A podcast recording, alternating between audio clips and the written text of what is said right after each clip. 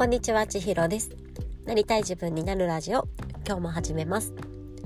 このラジオは、あなたが自分らしく、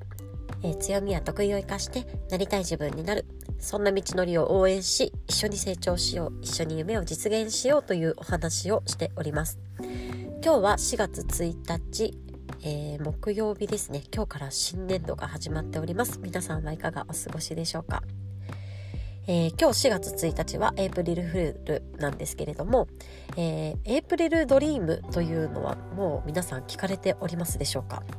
えー、PR タイムズが、えー、新しい発信文化をということでこの嘘をついてもいいよというエイプリルフールから夢を語る日として新しい発信文化を提唱しております。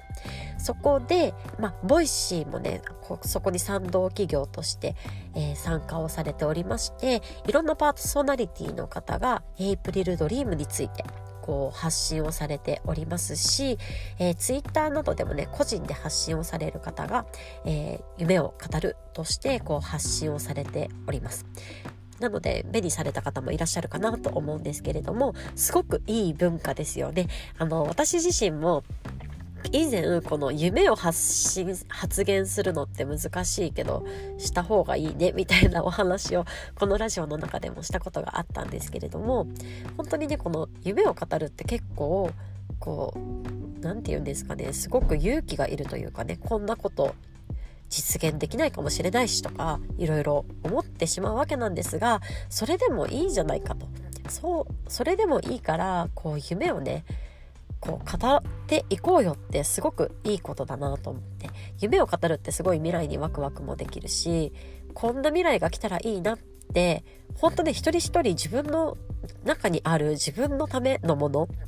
になると思うんですよね。なのでそれをねどんどん言葉にしていく文字に起こしていくって素晴らしいことだなと思うので今日は私も私の夢について語っていきたいと思います。まあねどっちかっていうと私普段の発信内容がねそのなんか夢語る系というかなんかそっち寄りなのでなんかそこまで普段の発信と大きな差がないかもしれないんですけれどもまあ私はね普段からこうなりたい自分になるっていうのを言っております。これって結構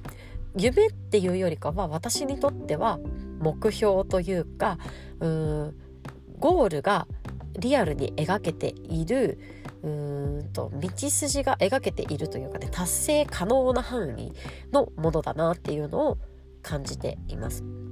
まあ、例えばうんと、ね、自分の時間をこう自分でコントロールできるっていうこともねなりたい自分の条件の一つに私は入れているんですけれどもそれは、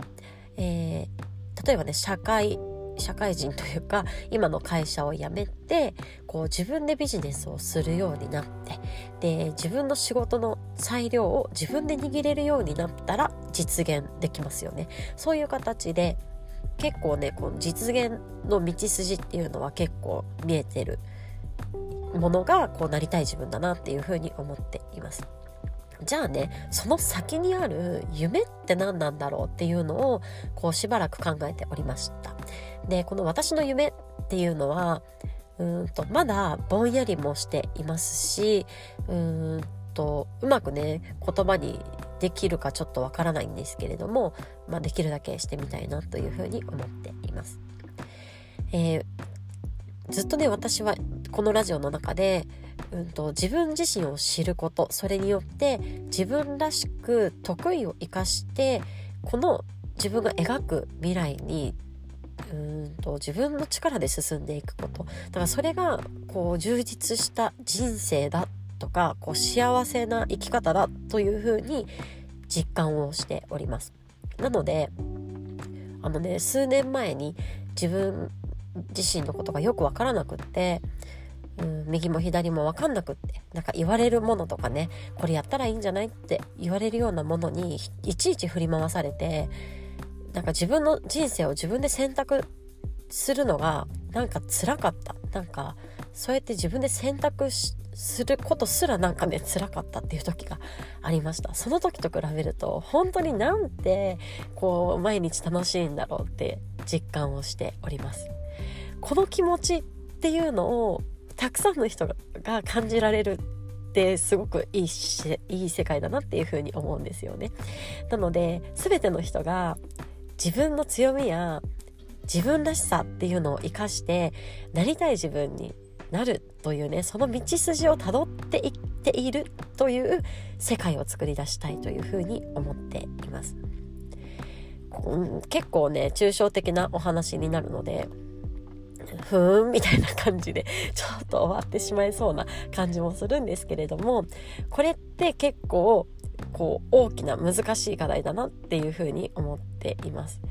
とにかくねこう自分自身を知ることだったりとか自分の個を大切にするということが、えー、ポイントになってくるんですけれどもやっぱりこの教育を受けていく中でみんなと一緒がいいだったりとかみんなと一緒であることが正しいっていうような、えー、教育だったりとか環境っていうのはこう人がね育っていく中で多くあると思いますしそのみんなだったりとかこの目に見えるサンプルっていうんでしょうかだから親が専業主婦でうんと家事をね全部していたら、うんと母親が専業主婦で家のことを全部していたらそうあるべきだと子供は思ってしまうんですよね。ただそうじゃなくてもっといろんな選択肢があってそれらの選択肢は自分の価値観で自分で選んでいいんだよっていうそこと私がその伝えたいそのなりたい自分に自分の強みや得意を生かして進んでいくっていうメッセージが結構ね関係をしてくるなっていうふうに思っていてその自分らしさ個を尊重することだったりとかその個を尊重した上で自分で自分の未来を選択し切り開いていくその未来というのはなりたい自分に向けてっていうことですね。そこがその夢の実現に向けた大きな課題だなというふうに思っているんですね。なのでじゃあ何をすればいいんだろうかなって思うと、まあ、私は今親の立場として同じようなうんと親御さんっていうんでしょうか。その立場の方がまずその自分らしさや強みを生かしてなりたい自分を目指している状態になるということ。その姿を見た子どもたちはそういう未来を描自分もたどりたいって思えること。っていうのがまず一つかなというふうに思っております。その先にはねなんか教育を変えることだったりとかそういう大きな難しいテーマも入ってきそうなんですけれども、うん、ひとまずは私の夢はみんながなりたい自分を強みや得意を生かして楽しくその道のりをたどれるという状態を作っていきたいなというふうに思っております。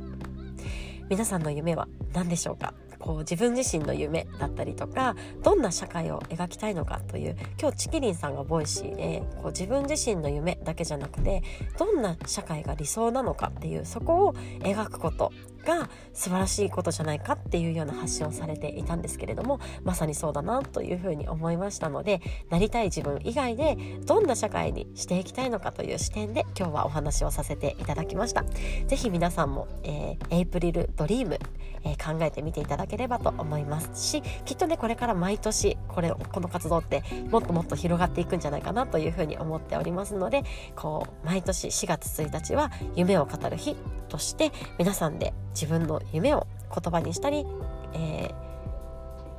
ー、文章にしたりしてこうぜひ発信をしていけたらと思います。というわけで今日も最後まで聞いていただいてありがとうございます。今日皆さんがまた一歩でもなりたい自分に近づけますように。ではまたね